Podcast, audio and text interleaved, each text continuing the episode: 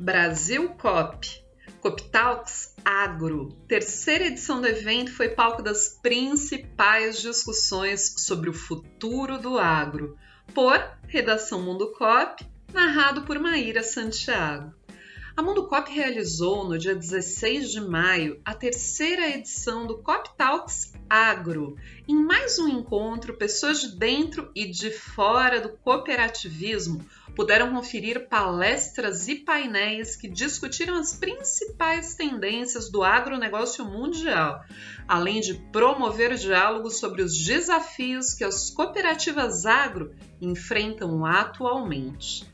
Em quatro horas de transmissão, foram quatro palestras e três painéis que trouxeram os maiores temas do momento, incluindo inovação, insumos, tecnologia, conectividade e o futuro do agronegócio e das cooperativas. Foram mais de 7 mil inscritos e 467 cooperativas presentes que acompanharam o evento durante toda a manhã.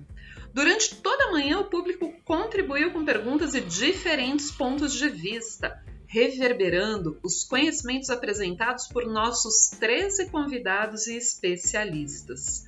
Mais uma vez, o CopTalks Agro foi o estopim de novas discussões que irão movimentar os próximos meses, promovendo novos conhecimentos para o agro do futuro. O evento com a apresentação de Douglas Ferreira, diretor da Mundo Cop, o Coptalks Agro iniciou os trabalhos com a abertura oficial conduzida por Márcio Lopes Freitas, presidente do sistema OCB. Em sua fala inicial, Freitas destacou o impacto da guerra Ucrânia-Rússia no preço dos insumos e como o cenário atual é desafiador para o cooperativismo e para a sociedade como um todo. Para finalizar, ele pediu atenção para o setor. Veja um momento ímpar para o cooperativismo. É preciso ter cautela para surfar essa onda com sabedoria para buscar as melhores soluções, destacou. Em seguida, o evento recebeu a presença de Alisson Paolinelli, ex-ministro da Agricultura e presidente da Abramilho, em sua participação, Paolinelli evidenciou as mudanças que o agronegócio presenciou ao longo dos anos, o impacto dos diferentes governos e o progresso visto com a criação de órgãos como a Embrapa, que fomentou o desenvolvimento do setor. Para completar, ele reforçou o importante papel que as cooperativas desempenham nos negócios dos pequenos produtores, criando um ambiente que possibilita a competitividade entre os diferentes tamanhos de negócios. Iniciando o primeiro painel do dia, Tendências e Mercado, o Coptalks Agro recebeu Paulo Victor Almeida, diretor de negócios do Biopark, e Maicon Chiesi, sócio fundador da Agribase. Durante o debate, os convidados destacaram a importância de usar as novas tecnologias em prol da produção, principalmente com foco em aprimoramento a partir de dados. Quando o produtor entende o mindset, a grande tendência é transformar a gestão em algo mais analítico, afirmou Maicon. Além disso, o painel ressaltou temas como o uso da conectividade no desenvolvimento da produção agrícola. Contudo, Almeida explicou que a lenta chegada das novas tendências ao campo não podem ser motivo para um progresso lento. O homem do campo não pode esperar a conectividade chegar, afirmou. Continuando a manhã de debates, Jacir Costa Filho, presidente do Conselho Superior do Agronegócio da Fiesp COSAG e sócio na AgroAdvice, abordou os temas do futuro na palestra Agro 2030 Tendências e Cenários. Em sua fala, Jacir trouxe o impacto da guerra na produção mundial, destacando o perigo da insegurança alimentar e a relevância de realizar a manutenção da capacidade produtiva do Brasil. Nossa produção agrícola alimenta 800 milhões de pessoas, segundo a Embrapa. É importante garantir esse suprimento alimentar e manter a nossa relevância neste tema, salientou o papel das influenciadoras agro foi destaque no painel Como Melhorar a Imagem do Agro, que contou com as presenças da criadora do Ela é do Agro, Aretusa Negre, da gerente de marketing Latam da Arabo, Juliana Chini, e da líder de conteúdo da Bayer, Mariana Maciel. Durante o painel, as convidadas levantaram a importância da comunicação para o desenvolvimento do agronegócio. Em sua fala, Negri destacou o diálogo com o público externo como fundamental. É preciso falar do agro para o agro e para as pessoas de fora do agro. Precisamos falar sobre o setor para o público além da porteira, afirmou. De olho em um novo alcance, Juliana Chini trouxe para a discussão a importância da ponte realizada entre influenciadores e os jovens, movimento que aproxima o campo da geração mais jovem.